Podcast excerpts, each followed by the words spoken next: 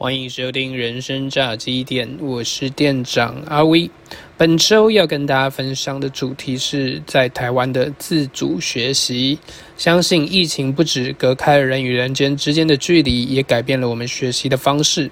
其实自主学习在台湾也推行多年了，那只是在此时此刻，因为疫情的关系，加速我们要去正视这个问题。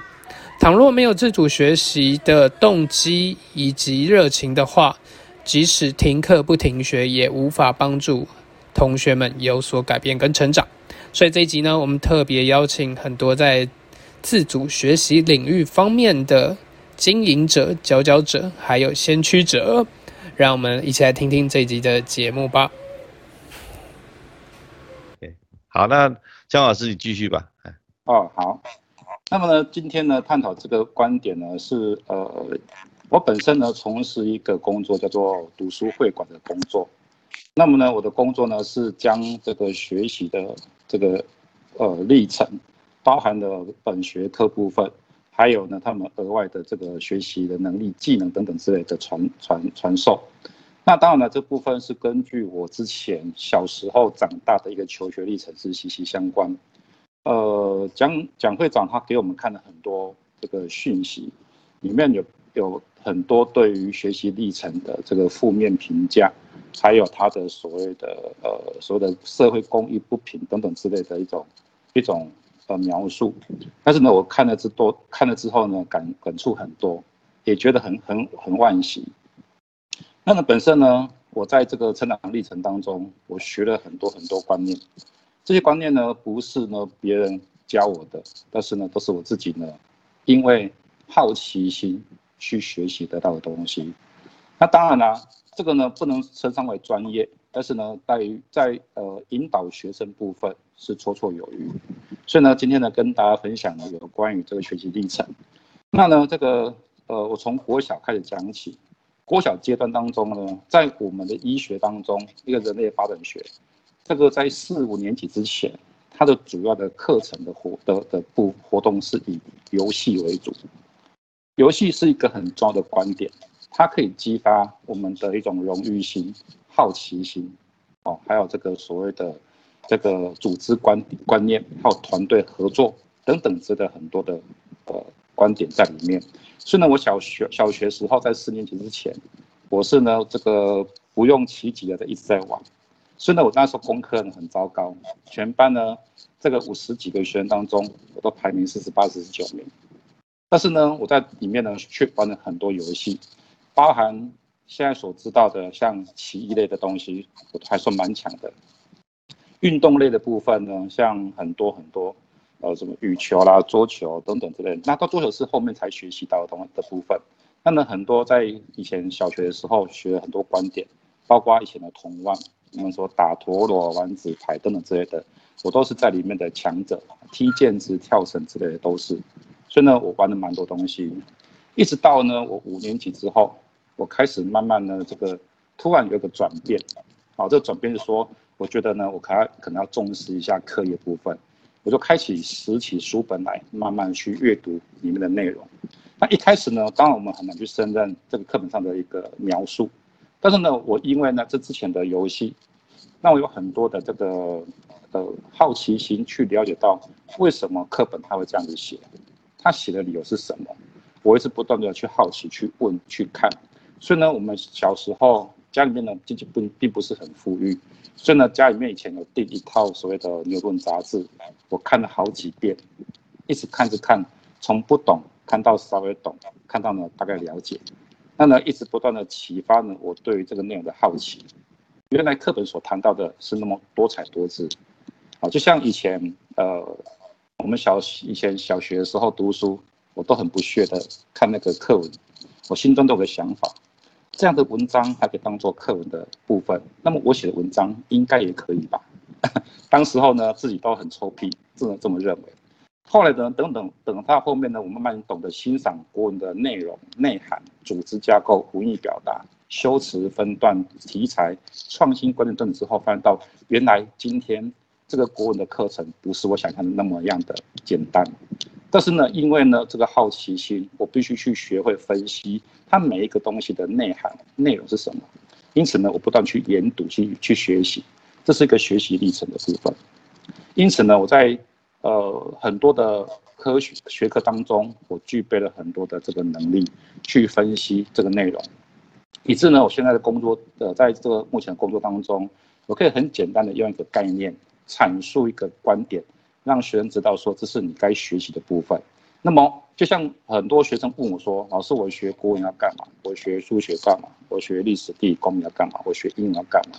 那当然啦，这个东西在以我们传统的教育来讲的话，老师他只是告诉你这个内容，但是呢，没有个老师告诉你他要做什么。这是一个我们传统教育当中一个比较大的问题。但是呢，我常常跟学生分析分享一下，例如说，呃，之前我提过的哦，这个谈到历史的部分，这个这个民生的问题，我常跟学生讲说，如果今天你读了很多东西，你看到很多的改改朝换代当中，那个政府他第一个事情所要做的是民生的改革，就是所谓土地的部分。所以呢，我曾经在分享有看过一个呃，分享过一个一则那个内容，就是说我曾经呢给学生玩那个所谓大富翁，我们用了两个方式去给学生去玩，一个是正统的正规方式去玩，打玩的很激烈，那当然有人是富有，有人是怎样是破产，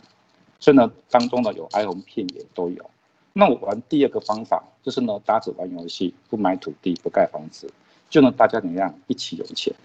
一起均富。所以大家呢不会有这种痛苦，那我就跟学生讲，为什么今天要谈到平均地权问题？就是因为这样子，我们人民生活才能够减低他的痛苦。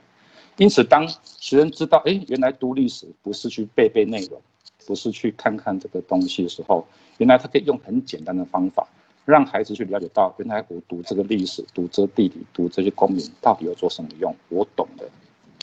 甚至是一个教育的方式。当然，这些东西呢，呃，并不需要像报纸所说的，我一定要花很多钱，它并不需要，而是呢，它必须由老师提供更多元的呃一种角度，去引导学生去思考这些问题。那呃，很可惜的就是目前所看到的，我们的这个学校老师，甚至于现在的远距教学，呃，老师们都很很很很 routine 的，就是把那个。课本念一念，分析内容给大家听。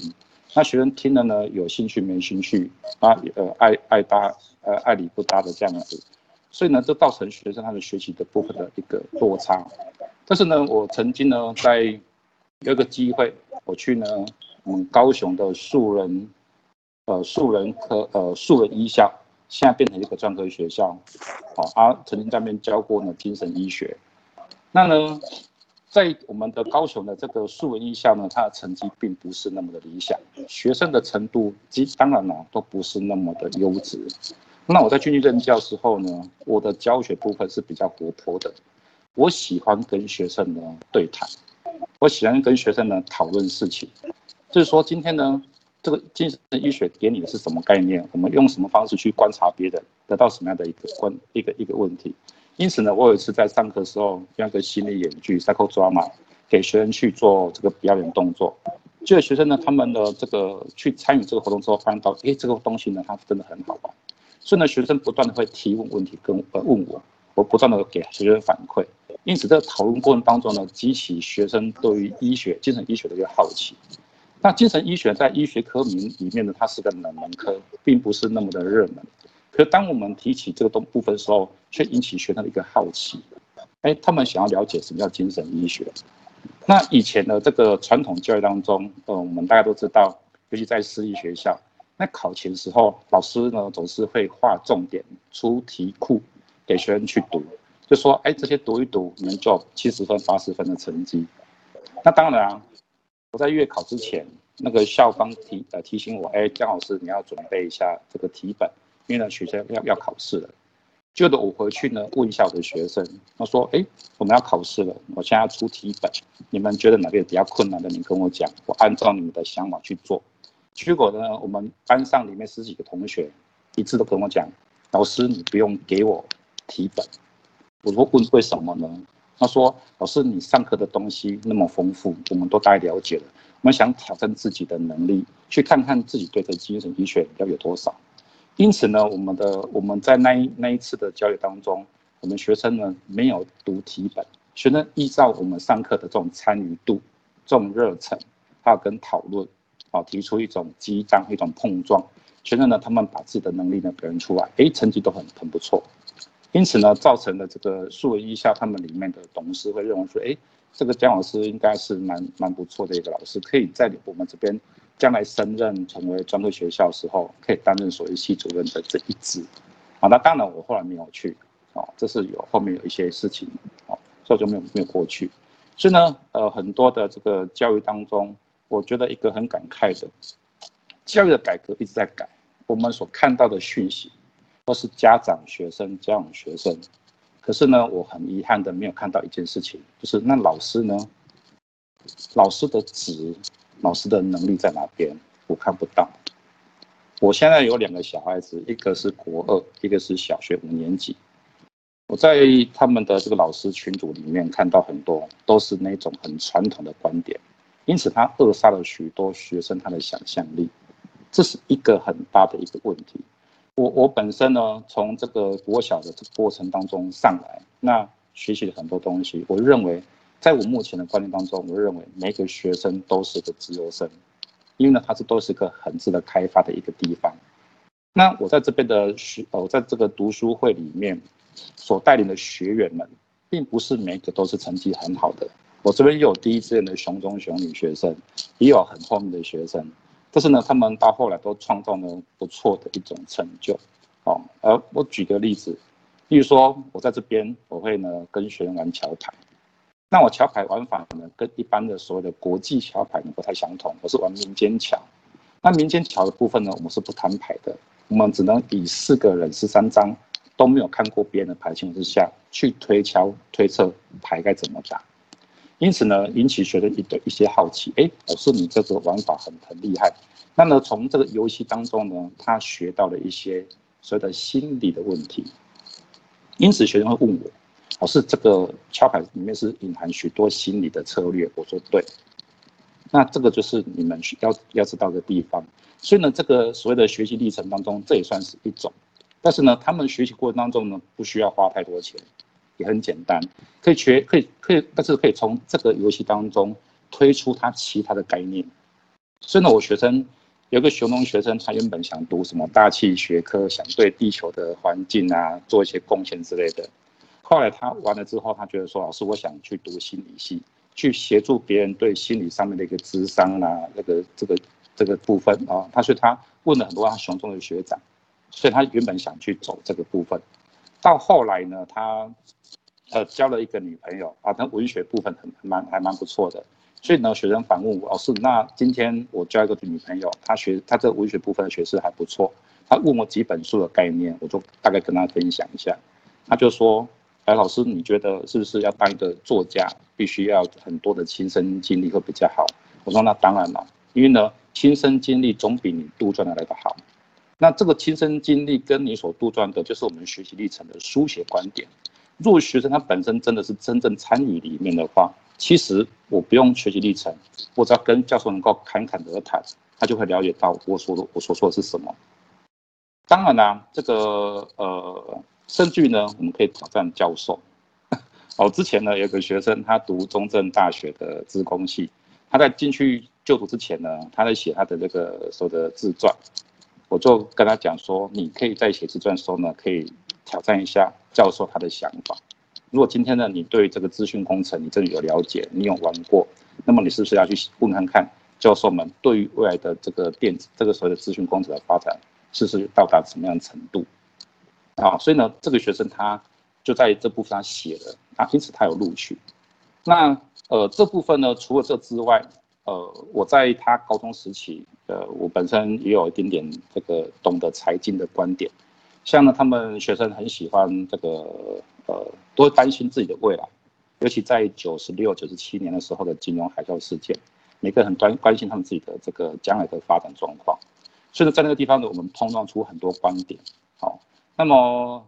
呃，当然啦，学生说说老师，我以后出去工作，做薪水之后二十几 K、三十几 K，我怎么过生活？我刚讲说，那你要学会学会你的理财啊。那理财部分说你要懂得投资，那最好的投资工工具是水股票市场。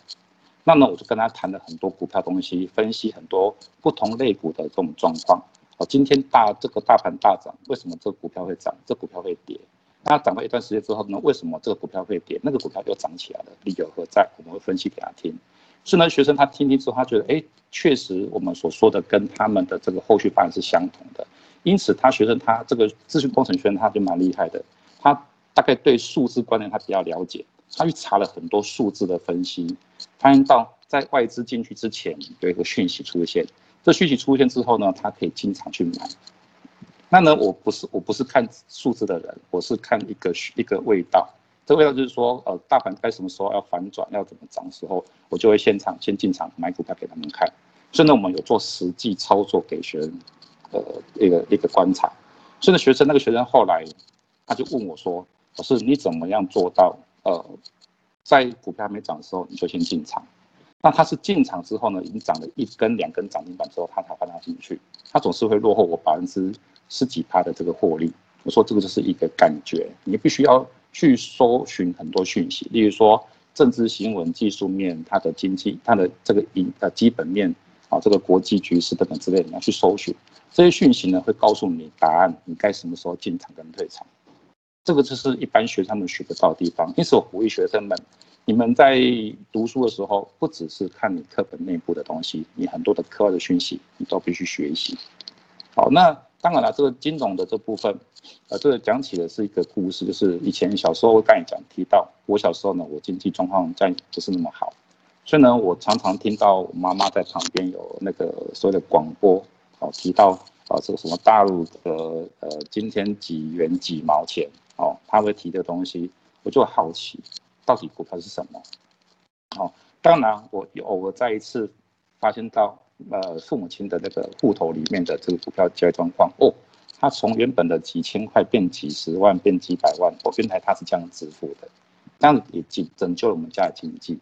所以呢，我开始从国小，呃，从国中一年级开始。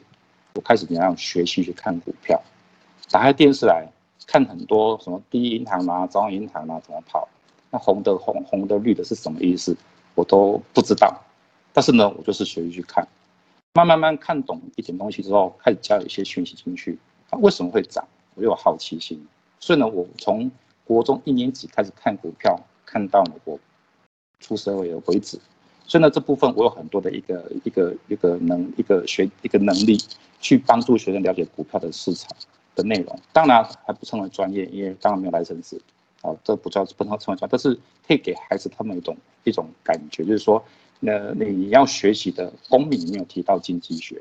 经济学里面他为什么要讲这些经济概念？那当然是要协助你们对于将来的理财。那刚才那个所谓的大那个中正大学自工系的那个学生，他出去工作之后，他一个月薪水三万多块钱。那因为他学了这个股票的分析之后，他去设定，那他他就分散投资，后来他自己呢本身帮他自己一个月加薪五千块的这个利润，所以他呢从当中呢他学习很多，他的这个呃能力慢慢从他的这个这个他的成长过程当中呢得到他的他的这个呃果实，那我们也很高兴，今天学生他在这边所学到的不只是一个。啊，而是还有其他的一个观点。那因此呢，刚才回到呃提到老师部分，目前的老师们的能力大部分呢停留在以前的旧时代的概念。所以呢，我一直很感慨的，当我们的学校、我们的政府呢一直在提倡这个所谓的教育改革的时候，可是我们老师他们的能力到底在哪边？我看不到。好，所以呢，很多教授在讲啊这个。进来的学生，你的学习历程是是真跟假很难分辨。其实，如果教授本身懂的人，你跟他谈几句话，聊个话，聊个天，针对他的这个所谈论的东西，你稍微了解一下，就可以听出他的他的这个端倪。他是不是真的有参与，参与到什么程度，就可以得知。所以呢，我在这个学习的历程当中呢，有很多的很多的很多的概念，哦，包含了像呃对于分数这个部分。哦，这个部分的有一个很好的很好的笑话。以前我们在上国中时候都是会有所谓智力测验，那这次测验部分呢，它我们要进去时候的能力分班。那因为我本身从国小都玩的很夸张，所以呢，我不太呃不太懂那个智力测验内容的描述，我就开始乱写。那写完之后呢，上古一的时候，我的老师呢，他突然就把我叫去办公室问说：“诶，江同学，你这个学习上次是有什有什么样的障碍吗？”我说：“老师怎么了？”他说：“你的分数呢，这个很接近所谓的轻度智障。”我说：“为什么呢？”他说：“你分数只有七十几分而已，七十分以下是轻度智障，不是七十几分。”那我说：“啊，我就不会写，因为以前都没有在读书。”那老师就跟我讲说：“那么如果今天往后你在学习过程当中有什么疑问的，你跟老师讲，老师会全力协助你。”我说：“好。”那我刚有提提到，我在小五、小六时候的慢慢拾起书本，开开始读。因此我说读东西并不是为了应付考试，而是让我自己能够增加自己的生活的历这个时候的眼界跟历练。因此到国中之后呢，我想挑战自己一下能力，我就认真读了一下，就我考了全班第一名。我跑去问老师，老师我第一名哎，那其他同学该怎么办？所以呢，我打破我们老师对于分数的一个概念。好，原来分数不能看一个孩子的能力的表现，他看他的什么？他他他的努力，好，他的这个态度才是真正的。因此呢，我才曾经有提提到，我在上高中的时候，那我高中读的不是很好的学校，那我在上上高中的时候呢，有一次我就提到了，我去跟跟校长谈论到这个平时小考的这个问题，我就跟校长讲说，校长能不能这个这个停止这个所谓的小考？校长问我说：“你停止小考的部分的话，那么老师该如何评分学生的这个这个能力呢？这种分数？”我说：“如果把小考时间拿来当给学生做阅读，若学校老师呃任课老师他不执行小考的时候，在旁边指导我们我们不懂的东西的时候，那么是不是可以促进学生他可以认真想要去探究问题的一种一种兴趣跟减除他的压力呢？”校长听听说，哎，有道理。我说，这个学生的问问题态度可以决定学生他的学习的这个这个评这个评鉴，而不是以分数为主。在我们那个那个那个不好的学校当中，你考试成绩就是这么差，你说我要呈报给教育局都是加分，那有何意义呢？你不如把这时间给学生，他去做真正的阅读，你可以得到更好的这种所谓的呃，可以让孩子们、学生们。真正去了解到，我我原来这个国文跟数学跟英文跟所有历史等等之类，原来是这么读的哦，原来是如此。因此呢，这个这个我们学校做之后，当然两年之后证实我的观点是对的哦，原来这是可以有一个很好的一个呃表现。所以呢，学习历程的部分，它并不并不是如呃如这个所谓的报纸上所写的。当然呢，如果今天呢。我们所有的教育的体制的人员，都是属于这样子的一个情况之下，当然他们说的是对的。可是呢，我一直呢有个想法，想做一种改革，想要呢改变呢这个老师跟学生之间的这种互动观念。因为呢，我觉得老师们应该有很多这个学习历程，只是呢他们不善于表达，或是因为呢学校他们有既定的一个课程进度要去执行。所以呢，他们很难去跟学生谈论这些问题。因此呢，这个教育的改革部分谈到了所谓的学习历程，他一周有几堂几堂课，当然我觉得时间都是不够的。那不止不够之外，而且重要的是一个，呃，学生在这个历程学习当中，很多都是属于呃，怎么讲，就是放任的。我就开这个课程，你学生就去学，就去都去弄，而你弄得怎么样了，老师也无法管。为什么？因为老师他本身也不懂，所以呢，我们必须要有这个要一群的人，一群的老师，他能够呢让学生去引去引导学生进入到他们该有的这个学习领域，去认识哦什么是呃什么是音乐，音乐有什么好玩的，它可以带给你什么样感觉哦，它可以让你的压力减减低，可以让你学习英文哦，让这个。啊，除了这个之外，你可以想象他的舞蹈动作，他情感世界，他文学里，它里面的文学表达是什么？这其实都可以学到很多。但是呢，我们的老师呢，并没有这么做，你就放一首歌给你听，听一听，哦，好，我们就跟着唱，那一点意义都没有，那只是在浪费时间而已。所以呢，我一直很喜欢跟学生呢讨论相关的事情。只要学生你有疑问，你提出来，我们就跟你讨论。那我看看我可以提供一下什么样的讯息给你，那呢，让你有一有不同的想象力。当然，更重要的一点就是，我必须跟家长争取他们的时间。报纸上有提到，这个学习历程，他一旦加入之后，学生为了学习历程写很多报告。那么，呃，他们写报告同时又要加上课程部分，他压缩了很多很多的概念。那这个我们不能否认，一个人你就是二十四小时，你要去学的东西，又要去又要去又要去写你的呃你的课程部分、报告部分。当然你会压缩你的瞬间，这是很正常事情。但是我一直喜欢跟学生讲，我从以前读书到现在为止，我都读书不是为了考试，是为什么？为了挑战。我觉得这个读书给我的感觉是一种挑战，我可以挑战它，把它变成我懂的东西，把它变成我会的东西，把它变成我可以驾驭的东西。因此呢，只要呢有任何一个东西讯息进进来的时候呢，我可以轻而易举去解析它。它告诉我的讯息是什么？我要怎么去做？只要去整合这些资料，那变成我的东西，我可以再把它往外推广出去。这个就是一个读书的一个目标，它的一个教育的意义。所以呢，这是我给比较比较很很喜欢一个一个一个一个所谓的教育的模式。所以今天我谈到这个所谓反思的传统教育，就是在这边。当然，正是正是这个所谓的呃这个所谓的学习历程，有没有提到？很多人学习东西，他需要时间。呃，蒋会长有提到，将来我们如果开这个所谓的学习历程部分，我们一周会有呃六到十二小时的部分。当然呢，我的一个问题就在于，六到十二小时的课程并不能足以呃培养一个学生他们的学习历程。当然啦，如果后面有个配套课程，例如说，哎，我开了这个学习历程，你有兴趣，我们后面有加开的课程，学生可以继续进来，你可以去学习。带着孩子们去学习这个区块，例如说，啊，你对金融有兴趣，我们谈谈了金融之后，我们来开个一个虚拟账户或实际账户，我们来分析看看它是怎么样的，不一定要有金钱投入，我们可以去做预测看看。那预测完之后呢，我们对跟错去做分析，到底哪个地方我们出了问题？那孩子对于这个财经、财务金融东西，他有实物的一个概念，而不只是纸上谈兵哦，谈谈这个供需问题的，要有什么机会成本等等之类。讲那么多的东西，学生还是不了解到底可以上哪个。但是呢，你让孩子去参与之后会不一样哦。原来这叫财经的观点哦，原来这是分析的能力、的的能力。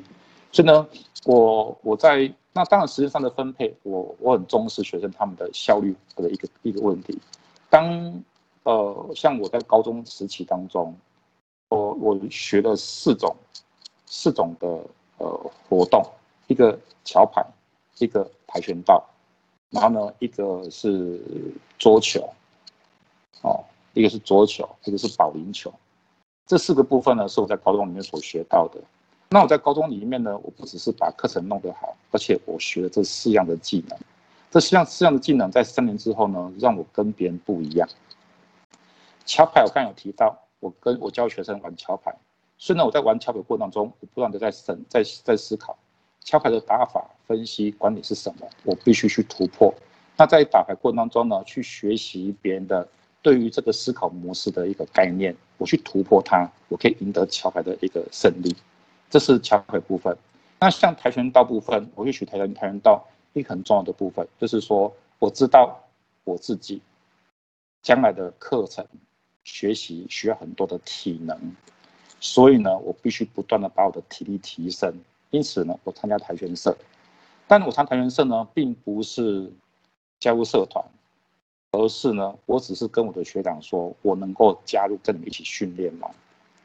当当时候呢，我提这个问题的时候，很多学长跟我讲，啊，你不入社团，你这样子学，你容易中断。我说不会，学长你放心，我会做给你看。因此，我从高一到高三这三年里面，我每一天跟着社团训练。操场跑二十圈，蹲马步都蹲半小时，开始练拳，每天两个半小时、三个小时这样训练。那呢，我我不间断。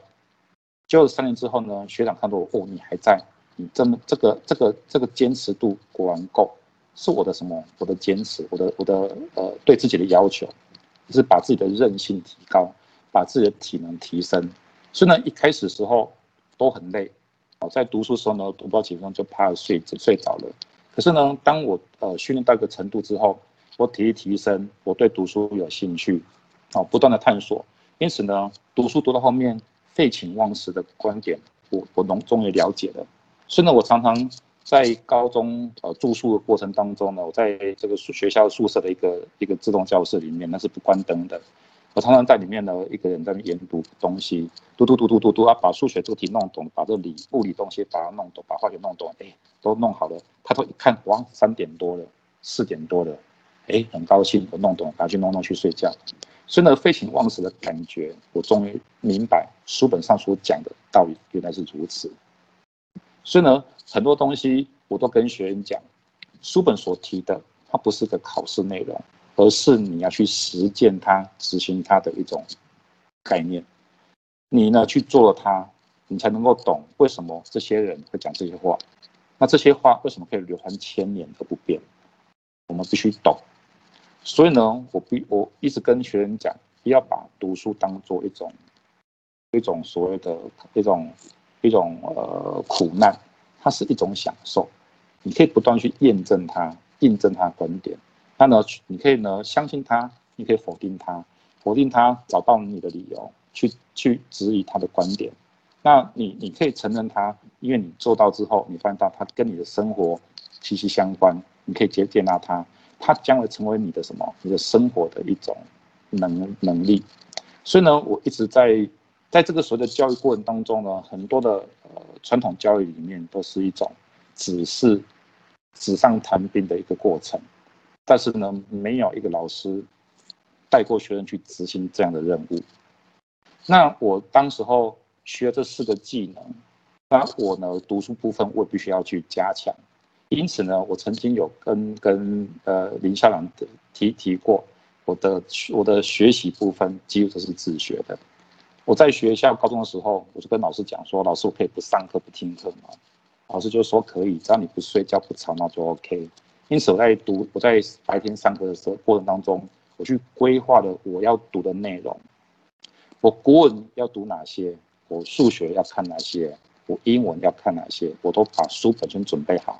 因此呢，我书本准备好之后，我可以知道我接下来呢这个步骤一个一个去解开我心中的疑问。不懂的，跑去跟老师讨论，老师呢会跟我这个讲一些内容。那呢，这个老师呃，幸好的就是我蛮蛮幸运说。在我们的高中老师里面，他们很乐意、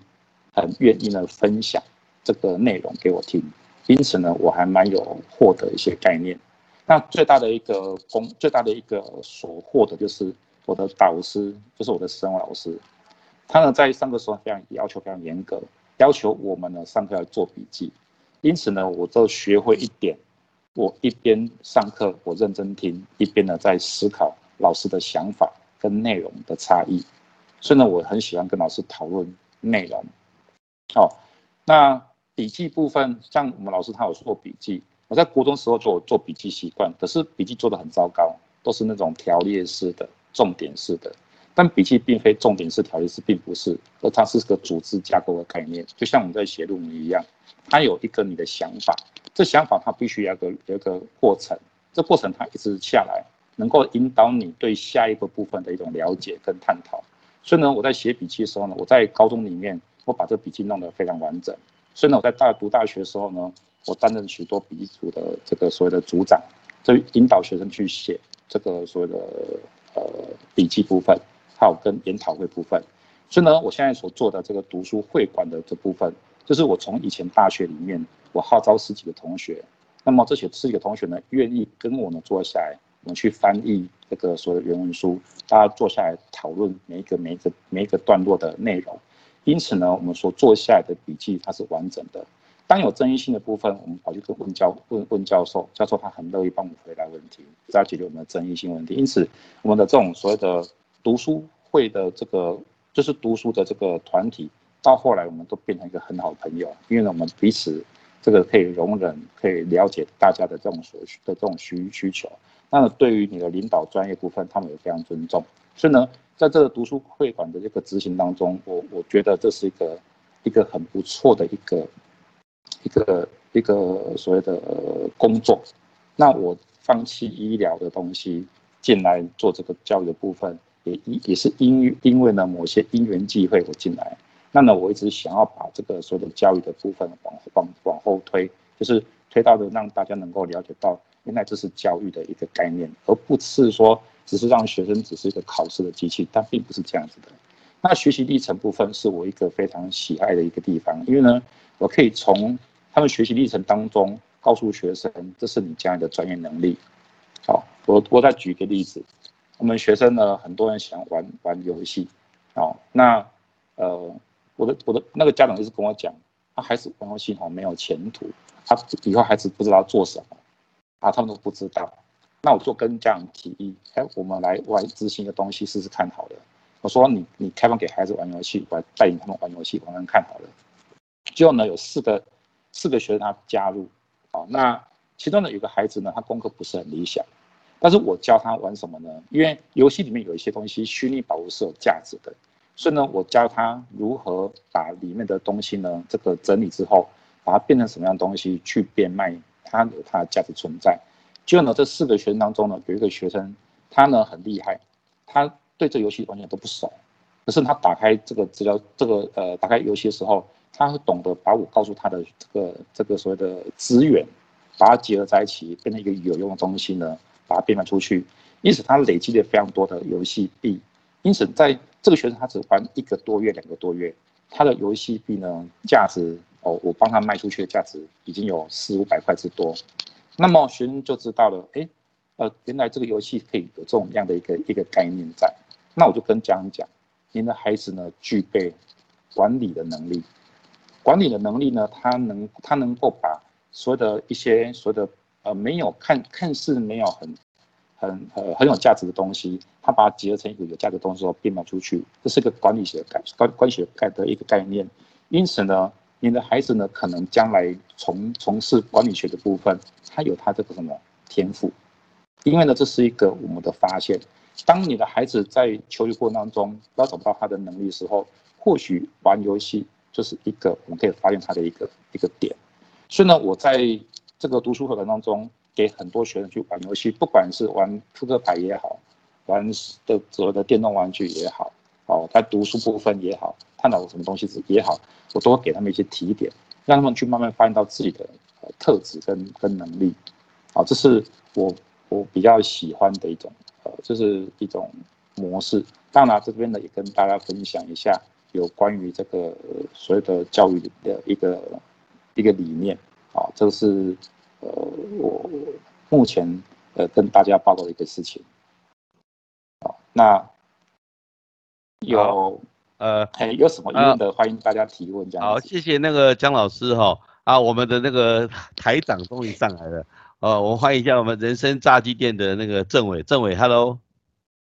Hello，不好意思，关系。那今天今天我全程有录影的，所以没有问题啊。只要各位同意的话，其实可以把今天江老师的这些话哈啊，除了录影下来，因为录这个其实我们的影像是很单纯，就是只有电脑，但是那个声音留下来之后，可以到时候有那个政委兄哈，他可以把它做成人生炸鸡店的点点滴滴啊，就一起来谈这个自主学习哈。那我我就延续的，呃，政委有没有什么话要跟大家讲？Hello，Hello，是的，因为我自己也是在发生意外之后，就是重新自主学习，所以我觉得我对自主学习跟就现在去学校推生命教育这一块蛮重视的，就每次上课的时候都会讲到这个，就会鼓励同学们去自主学习这样子。以上，好。那我我我就今我就沿着这个姜老师的这个话语，还有刚才我们讲的理事长也有推，他是这个学习历程档案协会的理事长哦。那我来讲一下哈，这个自主学习当初整个的在台湾的脉络了哈。这个话说在一九八八年的时候，那时候我在花莲师专啊，我本身因为我是国中的中辍生嘛哈，呃，所以我是没有念高中，因为国中都没有念完哈，就是在补校结业。那后来我考上师专的时候，其实呃在师专里面，呃大家知道师专很像军校一样，每天要折棉被啊，要跑这个好几千公里啊等等很多事情。那因为我我觉得总要找一些事情来做，于是我就我就我没有学这么多种运动，我就学一种就是游泳这样子，哎，这样一一种专攻一种。好，那重点是呃，我也是不断的就是要想说学东西怎么办，没有人教我，于是我就去问一些那时候的教授吧，哈，教授跟我讲说你可以自己看书啊，自己阅读啊，自己怎样，所以可能没有像姜老师有遇到这么好多老师哈，我就自己靠自己摸索。然后在一九八八年的时候，刚好有一个机会，在国立教育电台的花莲台，还有一个国教园地的主持人。那我是透过广播广，因为那个广播的时间其实是一个很冷门，就是叫午晚餐的时间啊。那时候大概也没有什么主持人要做，所以我就来担任这个主持人。然后每每一每一节每一个小时哈，因为那时候没有 podcast 嘛，所以那时候就是替用用过现在的这个教电台的这个频道，然后来谈教育。那时候呃。民国七十七年啊，刚好是政党开放啦、武禁啊、报禁解除啊等等，台湾刚开放的时候，那时候在台在在宜兰哦，在宜宜兰三星乡的也有山庄，有一位陈清之老师，他把他的公职的主任老师辞掉之后，在那边开了一个啊所谓假日学校，那时候是民国七十六、七十七年的时候，那时候我正好因为廖老师的关系，我就加入了这个这个团队了哈。那那时候我还是学生，所以请陈金之老师来花师来演讲。后来了解说，哦，原来下山学校体制外的学校是怎么运作的。于是从假日开始，那个时候礼拜六还要上半天班，所以只有礼拜六下午到礼拜天。那透过假日，然后引领一些家长啊、老师们在宜兰。所以我们说自主学习或体制外的教育，其实是从宜兰的改革开始。所以宜兰其实是教育改革的。呃，第一个线，然后我讲真的就是这样开始，然后一直延伸，后来我我我我就毕业了，然后顺利的在当兵前，在综合就成立了郭富美基金会，然后那个时候在综合路我们成立的基金会，我们在推动自主学习，其实是有点像呃有点像类补习班，像公文数学的方式，后来我就去当兵，当兵退伍之后，在一九九三年的时候。好，我就引用了这个，那因为我是基督徒嘛，我就引用了这个以色列他们的这种所谓的思辨教育，所以我就一两个人把思辨教育，哈，就是学习怎么思考这件事，就是学习学习的本身了。啊，那个时候哈，不像蒋理事长成立什么的这个学习历程档案，那时候我们就叫学习档案，呃，还没有历程两个字，就学习档案开始。那但是怎么推动呢？因为在所有的国民教育里面推动都会被长官关心的哈，还有关切，所以我们就只好在自由教育里面。啊，那时候我也正好一九九三年担任自由教育老师，所以我就大胆的把自由教育的白皮书啊，自由教育的政政策里面哈，刚好我有这个机会，我就把它把这个自主学习、把思辨教育都都给它放到这个政策白皮纲白皮书里面变政政策。然后就开始运作，从一九九三年开始比较正式。后来我们就成立了台湾自主学习啊，这个也很感动，就是说我们台湾第一个成立这种自主学习，其实是李雅琴老师。李雅琴老师就是唐凤的妈妈，那她在很多年前就成立了这个自主学习，当然是为她儿子了哈。那那时候我们是她的学生，那也请她演讲啊，辅导我们从事自主学习。后来我就自己成立的这样一个协会，也是因为我自己的女儿。然后我就把这个协会呢，跟我所那时候我女儿两岁吧，我们就开了个一个舅舅美语学校幼稚园，然后就在这个幼稚园里面啊，通过这样的一个平台，然后就实施。然后我们选择的地方是在都市里面，跟那个李雅琴老师他所选择是在。呃，在山里面，在森林里面不同，我这我是认为大隐于市的哈，因为我在书上看到的大隐于市，不需要在这个很偏乡啊，或是哈在山里面或者在山庄里面做，我就在都市，于是我选择了秀朗国小跟秀山国小这个学区，在永和中和这个地方开始来运作自主学习，后来啊也成立了，就跟啊这个这个我们的啊陈陈国栋老师啊，这个在做这个数位教学里面哈，就是跟。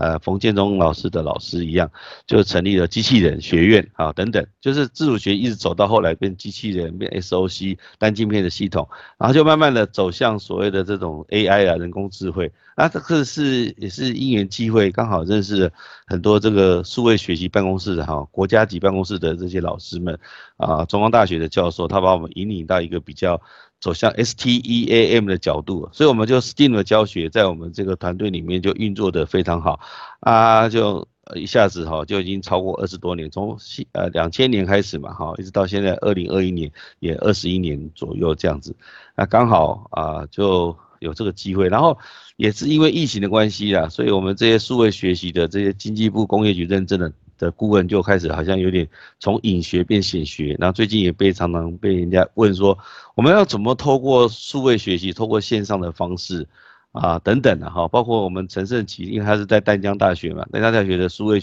教育本来就做得很好，包括这边我有做一些分享等等，一直延续到现在。那很感动的是，我们现在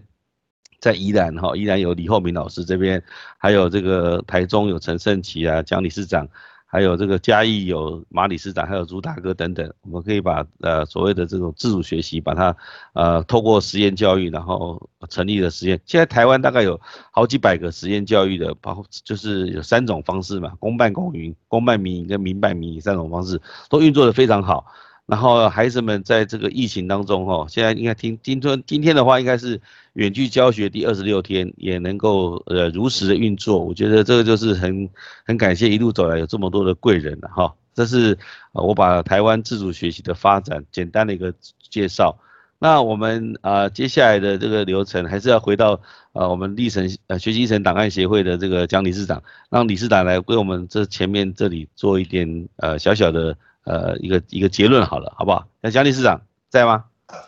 好，我听了都很感动，我才觉得说，我我知道的很渺小，你们才是真的是专家。但是我想一件事情，就是说，刚刚姜老师也特别提到一点事情，就是我台湾的老师没有改变，这个是比较头痛的问题。可是真的很多年轻的老师想改变，这其实也是我们将来要做一个动作的，就是。因为每个老师他都有，那你假如是老师就知道有个十八小时的真人计划，每个老师都应该要上这个课程。我们将来也可以支援，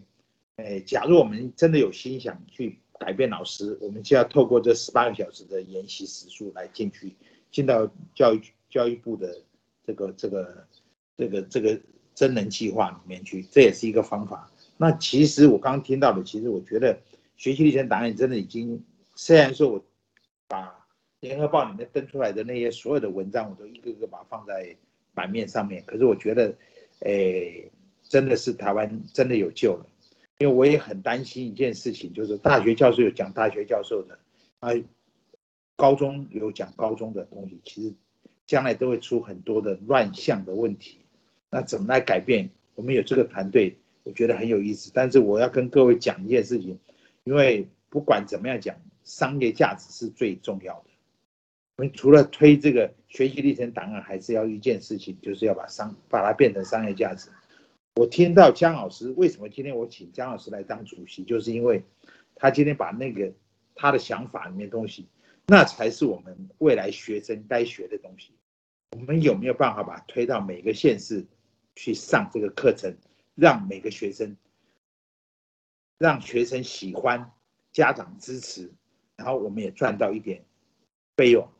那更重要一点事情是让很多的老师在这一段时间里面，其实他们真的找不到他们自己的方向。我们可不可以透过一些训练，让这些老师去当这个学习历程档案的那个教学老师？我相信他们一定可以做得很好。那要靠就是像姜老师，可能林校长，你可能真的是要把你们的十八般武艺讲出来，让他们去学习。那我觉得台湾的学习历程答案就很有希望，这是我想讲的事情。谢谢大家。好，啊谢谢蒋理事长，理事长是也是贵人啊，没有他的话，呃，我们没办法，就是一棒接一棒，个个是强棒。然后那个陈胜奇，因为他住台中，然后他也是丹江大学的教育所研究生，我也希望他未来在他的硕士论文的时候，哈，如果可以用叙事叙事型，因为他的所长是属于也是自主学习的一个很重要领域，是属于呃华德福这个系统出身的哈，这个所长，然后他如果陈胜奇未来如果他的所所所里面的。呃，硕士班的学长学弟啊，或是学妹啊、学姐都可以透过这样的方式，能够把我们的所做的事情记录起来，能够成为一个典范也好，也是一样。而且，当然这个做成这样的之后，我想我很支持蒋理事长，就是要能够化为呃社，因为社会企业还是要能够赚到钱的啊，这很重要。好，那我我简单的帮那个政委哈说明一下，他是人生炸鸡店的店长。这人生炸鸡店就是用炸一只鸡的时间，大概差不多一小时左右了哈，来谈谈一个主题。那我们今天谈的主题是自主学习啊，啊学习历程档案等等的哈。然后跟很多的这个地方的这些呃人合作嘛。那我们我这个档案今天的录影起来也会提供给他，他如果能够把它做成这个人生大计点点滴滴的 EP 六啊哈，就是谈自主学习或实验教育，我想这个可以作为一个，就像我当年是用教育电台一样，那现在因为多元时代嘛，就用多元的方式把多元的声音传播出去，我觉得这是个力量。我想蒋理事长跟姜老师应该也是同意的。然后那个我们还有一些来宾哦，苏大哥要不要讲讲话？哎，还有陈胜奇，Hello，哎，哎，哎，你这天今天我做听众啊，谢谢。好，然后陈胜奇呢？有在这里，啊，你要不要讲讲话？还帮你们所里面讲讲话，也可以招生啊。对啊，多来到报考这个丹江大学教育研究所。这个今年呢下半年，也就是一一百一十学年度，已经做这个教育转型，有下修开放大学部，有增设大学部的部分，他们所所办已经有转型了。OK，所以他们的多元化呢，就是更丰富，那也下修呢，让更多学生能够来来念。因为早期我进来念的时候，只有研究所以上，哦，硕士、博士班。那今年八月份开始就下修到大学部了。哦，那也欢迎你哦，要常常来推荐说跟你们所里面讲，他们也可以多多了解学习历程档案啦，自主学习的，或是请请他们来听一听这个人生炸鸡店的这个 podcast 的节目嘛，哈，让政委的节目能够啊、因为见政委也是一个身心障碍的人士嘛，哈，他也是透过这个能够呃把他的社会企业转型，对不对，政委？Hello，政委是的，啊啊，就就据我所知，就是淡江有非常多的，就是。在使用这个资源的生长生，对啊，所以就是像今天，像今天下午也是，我就是有在帮罗东高中他们进行那个学习历程的生命教育的课程，对啊，哦就好。嗯，对啊，所以说今天也蛮开心，说可以就是听到今天很多与会的很多厉害的长辈们，还有高手，对啊，希望可以跟大家一起学习。好，那在这个今天的节目最后了哈，今天也是会议，也是个节目，我们请姜老师做个总结吧，好不好？还有另外，我们还有一位老师啊，那个艾瑞要不要讲讲话？Hello，好，那姜老师你做个结论好了。哦，呃，当然啦，今天呢，这个我所谈论的这个教育的一个一个反思，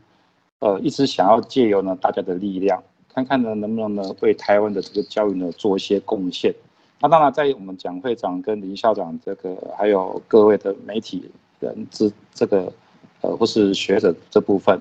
希望呢能够呢提供更多的这个讯息或是模式，看看呢怎么样去整合这个资源呢，然后把它推广出去。如果今天呢我所谈论的呃观念是有价值的部分，那我当然呢能够乐见其成，看看呢能够做多少的一个努力啊，把这个台湾的教育呢往比较更正向的部分去推广。那呃一个很大的问题就在于呃家长们啊，我觉得我在教学过程当中。呃，学校老师是是个问题，可是呢，家长们的问题呢也很很很棘手，因为呢，大部分存呃存在一个功利主义的社会之下已经太久了，所以呢，要跟他们谈谈这个部分的话，很多家长都会一个疑问：这个你所推广的到底有什么样的功能？所以呢，这必须呢借助大家的力量呢一起来完成。所以呢，这边呢呃期许呢这个呃我们能够呢一起努力呢把这些完成。谢谢。好，那今天这样好了，我们的时间也差不多啊，会议啊跟今天的节目就到这边，那谢谢大家，好，拜拜。好，谢谢，好，拜拜。谢谢，拜拜。拜拜。